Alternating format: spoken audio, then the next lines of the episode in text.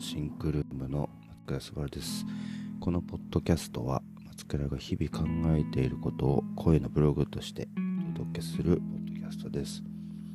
ちょっとバタバタとした11月が終わりまして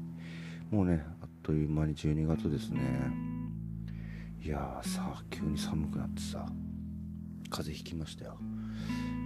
寒くなったからじゃないな。11月がですね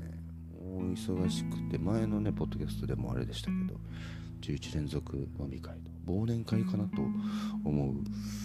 あの怒涛のラッシュからもう仕事も忙しく、えー、すごい忙しかったな。真っ赤っかだスケジュールが。でね出張だらけだしっていうので疲れが溜まって。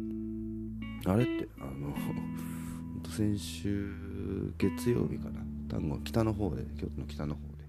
一つ提案がありまして。で車に移動してる途中にあれちょっと喉痛えなみたいな。予感がね。もうこれは避けられない感じの予感がありまして。でまあその日はねあの全然元気でちょっとなんか違和感あるなっていうぐらいだった。次の日じゃあ戻ってきてからあ仕事終わりと思って、えー、ちょっと一応温度体温測っておこうと思ったら38度いってないぐらいかな。微熱がねあって。あやっぱ風邪やったんやと。でで次の日はね渋谷に行く予定だったんですけどちょっと急遽いや移すわけにもいかないなと。いうのがあってちょっとごめんだけど風邪ひいたんでキャンセルしますと。いうことで、えー、お休みをいただきました。それがね11月28日かな。この28日しか休んでないです。11月。それでどっと疲れが出たんもう1日。それでもこう早く治さないと。ダメなので、えー、もうちょっととりあえず今日治すってことでずっと布団に突き刺さり。とはいえねなんかその前の日もちょっとこれ風邪ひいたらやばいからって結構早めに寝たんですけどでも、えー、寝すぎたのでこのね急遽突然生まれたお休み別に寝れるわけでもなく次の29日ね提案が2つあったんでちょっとその資料の追い込みとかして、えー、机机じゃねえな布団の中で資料を書いたりとかしてました。おかげさまでこうミーティングがない日ってもうめったにないのですごい作業に集中できて。何でしょうね。ミーティングがない日をしっかり作った方がいいなって。思いました放置してるとこうどんどん埋ま埋まってって1日5本とかねがデフォになってきちゃうとやっぱ1個1時間あっても5時間取られるでしょう。なかなか手を動かしたい作業ができないなっていうのもあるし言うとやっぱ僕の一番力が発揮できるのはアイデアを考えて企画にまとめるとこなので、まあ、それがねミーティングのために僕働いてないのでじゃもう本当無意味のないものをもっともっと減らしていかなきゃダメなんだなってことに気づきました。40歳にして気づきました。本当ねやれ自分がやるべきことに特化した方が絶対いいという、まあ、おかげさまでなんとなくその意識あったこれミーティングだけで俺人生終わっちゃうなみたいなこう危機感があって。でちょいちょいこうねミーティングがこれ俺必要なそうだからよろしくお願いしますみたいな。スタッフに任せたりとか。っていうのでいろいろね時間を作りながらやってたやっぱ、ね、アイデア考えてたり資料作ってる時間すごい楽しくて。でやっぱうちの会社の中でもやっぱ一番ね僕が一番いいものを作れる自信があるので。そこやりたいなというところですね。おかげさまでよ、えー、先週はですね提案いっぱいあったんだけど大きい提案がね2つあって両方ねすごい感動していただきました。拍手いただいて、えー、前に進むことに。1個はコンペだしでもすぐ連絡来てもう松川さんとこにお願いしたいです。っていう連絡を。いただいてありがとうございます。僕もねちょっとこれはね俺が勝たなかった。たら誰がやるんだって。他の人にやってほしくないみたいな。あのお仕事の相談だったんで。コン票あんま出ないけどやりますみたいな。あんま負ける自信はなかったんだけど。勝てると思ってた。っていうね、えー、感じでした。11月もね忙しかったね。いやなんかこの忙しさが僕はちょうどいいんだけど他のスタッフがねまだ体調崩してたりとか、ね、風邪が流行ってるから今。ちょっとみんなは体に気をつけてください。僕はこのペースで働き続けようかなと思っております。そう。で忘れてた。あの僕のねツイッターあの松倉すばるか SBR で SBR アンダーバー M で調べると僕が出てくるんですけどそこのプロフィール欄にあのこのポッドキャストの、えーね、質問受け付けてますっていうね Google フォームを置いてるんですよ。でそれ置いてたの忘れてて質問がいくつか来てたんで今日1個選んでその話をしよう。かで、えー、ラジオネームが JPEG さんが質問がですね家族との時間をどのように確保したり過ごしたりしているのか気になっていますという連絡がありました。で一応そうだねあとこのラジオ途中から聞いた人もいるかもしれないです。僕も結婚するの早くて245ぐらいで結婚してるのかな。56で。で、えー、なので子供結構まあでかいっちゃでかいですね。で上が今中2でこの来年で中3になる。高校受験が来るし下は娘で、えー、今小6で来年4月で中学1年生ということになります。結構ねこの質問今周りでもねあの子供生まれたりっていうのが多くてでパパ先輩なので いろいろねこういう時どうしてます？ってのはやっぱ聞かれるんですよ。でね、まあ、振り返ってみると、えー、今の長男が生まれた時はまだ僕はサラリーマンワントゥーテンデザインでチームにいてで当時はですね大阪の茨城に住んでたんですよ。大阪の茨城のインターチェンジラブホとラブホの間のマンション激安マンションに住んでて でそこで子育てをしていてなので結構なんだろうやっぱねこの仕事なんでめちゃくちゃ夜遅かったです。なんで結構苦労はかけたなとは思ってるんですけど、えー、ま間もなくして僕は独立してお化けという会社を立ち上げてで長男が小学校入学前に京都市内に引っ越してきた感じですね。なんで独立してからは家で仕事をしたりとかっていうのがえー、増えたので割とちっちゃい頃の方が大変だと思けどまあねそこまで子育てに貢献できたかって自信は全然ないんですけど、まあ、他のサラリーマンでね働いてる人たちよりは、まあ、近くに入れたかなっていう気はしております。でねえっ、とまあこの質問くれた JPEG さんのお子さんとかいるのかな？あどんな家族の今年齢とか何歳ぐらいとか分かんないんだけどえっ、とこれから子育てする人いっぱいいるかもしれないし父親がねあんまりできることが正直ないんだよでやっぱ母は偉大だなという感じだよねでまあ言うて僕は遊ぶぐらいでね子供と遊ぶとかがメインなんだけど小学校入った途端にこう急にこう手離れしやすくなるという子育てがちょっと楽になるので小学校入学までは頑張んなきゃねってちっちゃい子育ててる親たちには言ってる感じですね。本当そこからすくすくと育っていくしでもね小学校入ってもまだ全然一緒に遊びまくる感じかな。で、えー、このポッドキャスト聞いてる人は分かってるかもしれないです多分ね高学年に入るぐらいになってくるともうね友達と遊ぶんですよ週末とか。でもうね今中学生上は中学で下は小6でしょでも勝手に遊んでるんですなので家族との時間って別にそんなうちはねおのおの自由にという姿勢で、えー、生きておりますので。であとまあ僕は結構、ね、出張に行ったりとかっていうので家には開けてることが多いかなと思ってます。なんかねそう結構考え意識は変わったかな。子供たちがもう割と高学年入ってきたりするとあもう自分たちの人生を生きてるんだなみたいな。感じ。週末に遊ぼうやみたいなこと言っても友達と遊ぶねって。最初はね遊んでくんなくなったっていうでしょ。だけど結構こうそうだよな。この子らの人生ったしなと思うし。じゃあ自分のなんだろう人生はっていうのをねちょっと同時に考えるようになりました、まあ、子供から毎回結構いい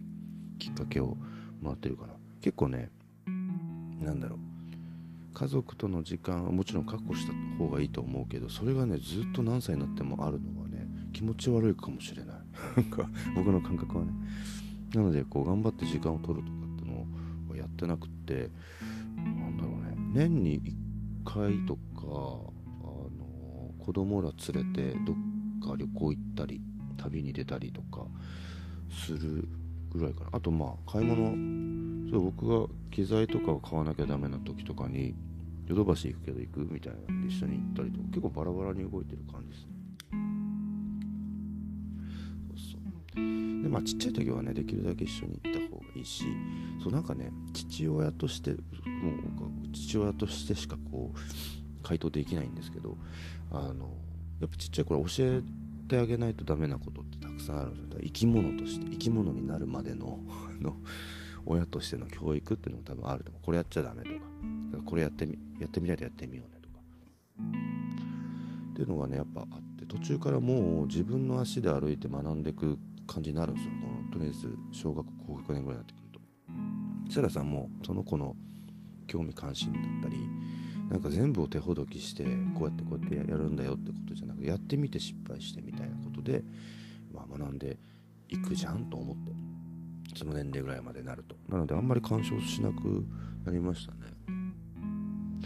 です。なのでこの質問としてはね回答になってるのかわかんないんですけど覚悟してないです。で、ね、むしろなんだろうな40になって前ぐらいのタイミングかな。からもうもう子育てというか僕父親として、まあ、手取り足取りみたいなところに関してはもうできることないや。もうこの子たちは自分たちで育っていくなっていう感じもあってで自分の時間土日とかねずっと子供と遊んでたんだけどそれが急になくなって最初寂しいなと思ったけどあれ俺って何やりたかったんだっけ？みたいな。俺の人生ってどうだったっけ？みたいなことを考えるいいきっかけを逆に子供たちからもらったかなって気がします。なので今僕は仕事っすね。仕事というかもう仕事と人生が僕はイコールなのでいつか子供がもうちょっとでかくなってきたりもうね俺が何やってるかとかも言えばわかると思うけど言ってなくて。まあ親父が何やってたのかみたいなことが将来的にこうちゃんと背中を見てやってきた僕の足跡みたいなものを見てなんか学ぶことがあったらいいなと。やっぱダサい仕事を残したくないじゃないですか。できるだけやりたくないし。なのであそういう生き方もあるんだねとかあそういう仕事があるんだとか父ちゃんはそれに夢中だったんだねみたいな感じの、えー、状況が見せれたらいいよなっていうふうには思っております。ね。だからねそううちはね我が家においてはそんなね旅行欲とかもない。みんなインドアインドアで。僕もまあ、まあ、インドア寄りではあるけどどんどん遊びに行きたいタイプだから。でも仕事でさすごいいろんなとこに出張行けたりとかしてるので逆にもうなんだろう常に旅してる感覚が強いかな。僕は僕それはそれで満たされてるしやっぱ今ねこもってね作業したりとかってガッと集中してる感じですね。で回答です。ね。まあ見方によればもっと家族との時間を増やしなよと子供との時間を増やしなよってね多分ね世間的には言われるのかもしれないですけどなんかそれはそれで押し付けるなよとも思う。子供がかわいそうだよとか言う人もいるのかなわかんないけど。でも僕はね中学生の時とか小学生の時も完全に一人で遊んでたし遊び相手も僕は自分で選んで隣のおじちゃんとかとあの競馬して遊んでた。なんかずっと親のもとにいたり親に守られてる状況って多分成長という意味では逆にあんまり良くな良くないわけではないけどそれだけな方それだけだと危ないんじゃないかなっていう気がする。どんどん外に出て親以外の違う大人に危ない大人に会っちゃダメだけどね。新しい友達ができたりとかそいつから学ぶこともいっぱいあると思うからそういう時間をたくさん増やしてくれたらいいかなと思ってますので、まあ、父は父で勝手にあの自分の人生に挑戦してるので各々自由にが我が家の方針かなというふうに思っております。そう。で今日はねこのシンクリオムの、えー、ポッドキャストはね久々に自宅から撮っていてあの前はねアトリエで撮ってたんですけど今お引越ししまして2フロアあったんですよ。僕一人が作業するだけの場所なのに。なんか今僕らのスタジオのコンコンから近場でって探してって法人契約できてで静かで集中できてあの光と風通しがいいところ。要は気持ちよく働ける環境。を探してったら、まあ、近場にあって2フロア。2フロアもいらいらないなと思ってたんだけどその空いてなくてねワンフロアのところが。でそこで2年ぐらいやって。で家賃もね8万ちょいぐらいかかってたんだけど、まあ、その、ね、分はもう全部回収しきったねあそこでの作業で集中できたことで。で物件探してたんですよ。物件探してたというか11月の、えー、頭に1匹ぐらいほんと1匹だね。11月の1匹に、えー、11月末で、えー、更新契約更新になるんですけどどうします？って連絡が来てあもうそんな経つああどうしようかなと思ってあのちょっと解約するわつって。そこから探して、えー、物件バーって見たんだけどなかなかなくて。でえ普通の物件の法人契約のやつでいいじゃんと。あの苦節用サイトばっか見てたから。で、えー、見たら、まあ、バーって出てくるし割とね安く。今前までは8万ちょい払ってたのが今4万5千円。約半額ぐらいになったしワンフロアで。でそこも光も風もいい。居心地が良さそうなところをさらに近場で見つけてね。もうこの1ヶ月でさ引っ越しから契約から手付金払ってあの内覧ももうマジで11月忙しかったんでピンポイントでここなんだけど行けるかなみたいな。言って見たの1件だけ。他のなんか類似した物件とかいいですか？っていいもうそこだけ見たいわっつって見に行って、えー、入って3分バーって見たらここ契約契約しますっつって。で販売店ってか契約どこでだったっけ？みたいなんででお店行ってでバーってサインして契約して手付金ポンと払ってじゃあ手続きこれで進めといてくださいみたいな感じで。でも11月末にはあの入居できないとちょっと前のアトリから荷物移動したりうんぬんでみたいなんで不動産不動産仲介もめちゃくちゃ頑張ってくれてバッと巻きで書類が進んで無事先週 物を運び終えました。いやーで納品もいっぱいあったしリリースもすごかったしさ。固めすぎたね。飲み会も多かったし。っていうので、えー、体を壊しました。一日で一日で治しましたけど、ね、結構ねみんなからずっと働いてるしずっと飲んでるから心配をされてたんですけどあの今も復活して元気でございます。昨日はね、えー、12月1日にえっ、ー、とね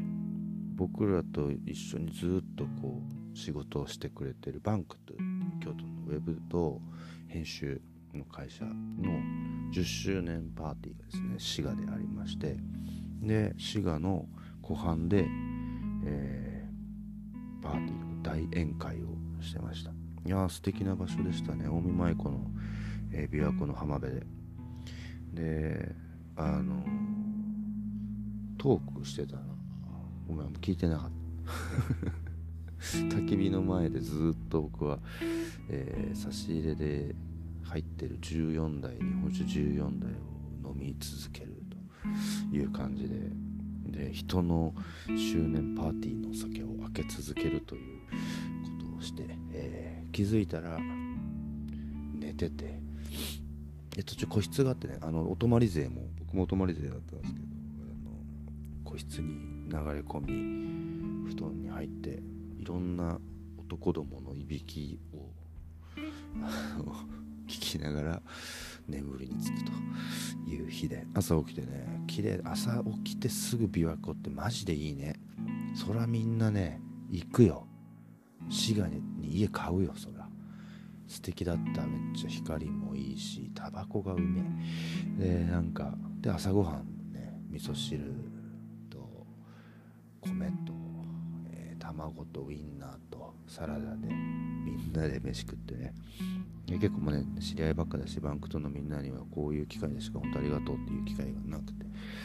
無事にちゃんとやり届けてきました。で帰ってきてスタッフの坂田君の車でバーって京都市内まで戻ってえ今日は一日も休み。11月がね働きすぎたので今日はもう絶対に何もしないっていうので、えー、休みました。昼寝もし久々に昼寝したな。昼寝大事。でなんかこう今までごまかしごまかしきってたけど睡眠不足の貯金が寝てんだよ一応。ちゃんと7時間8時間は寝てるんですよ。なんだけどそれ以上の疲れがあるある体に溜まって。それがねあの昼寝により大爆発して今もうめっちゃ眠くて。今日もちょっと早めに寝ようかな。明日はね日曜だけ仕事であのまずアトリエの掃除とかしたりセットアップしなきゃなっていうのとあのね会社の経理業務みたいなのが溜まってるからガーッと集中してやろうかなっていう感じですね。ちょっとね12月はね休み休みまあねもう取るべき案件はこの11月で一気に取ったので次の山場に向けて次はね年始とかだろうね。年始からまた忙しくなるんだ。っていう感じですよ。なんかおかげさまですごく面白い相談がねたくさん来たりしてますし。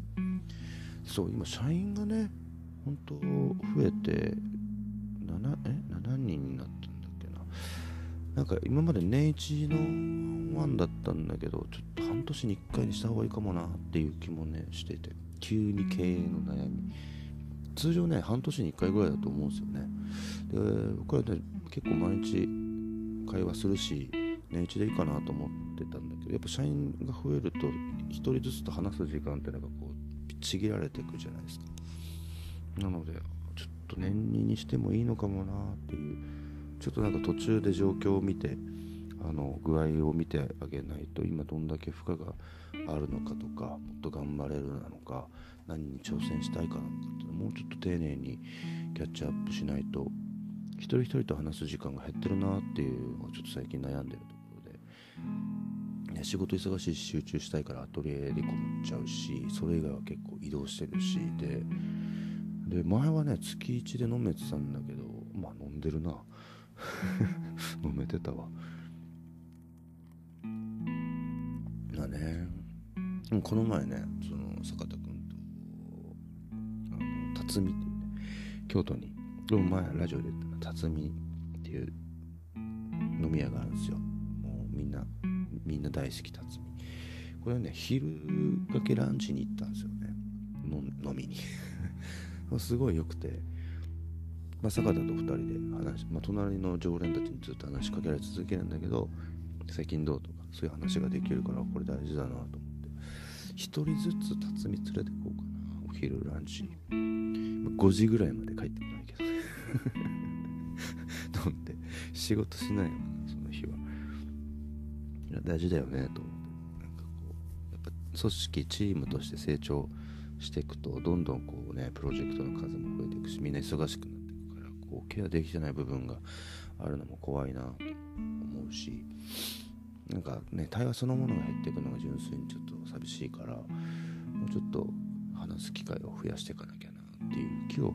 気がしとりますと。いうとこだね。いやもう終わんだぜ2023年あっという間すぎるわ。どうでした？みんなの1年。これからさ多分どんどん振り返りモードだよね。忘年会もあるし。でこの年末もねまたね僕は泊まり込みだな。経営会議。一人経営会議なんだよね。すごい大事で日々バタバタ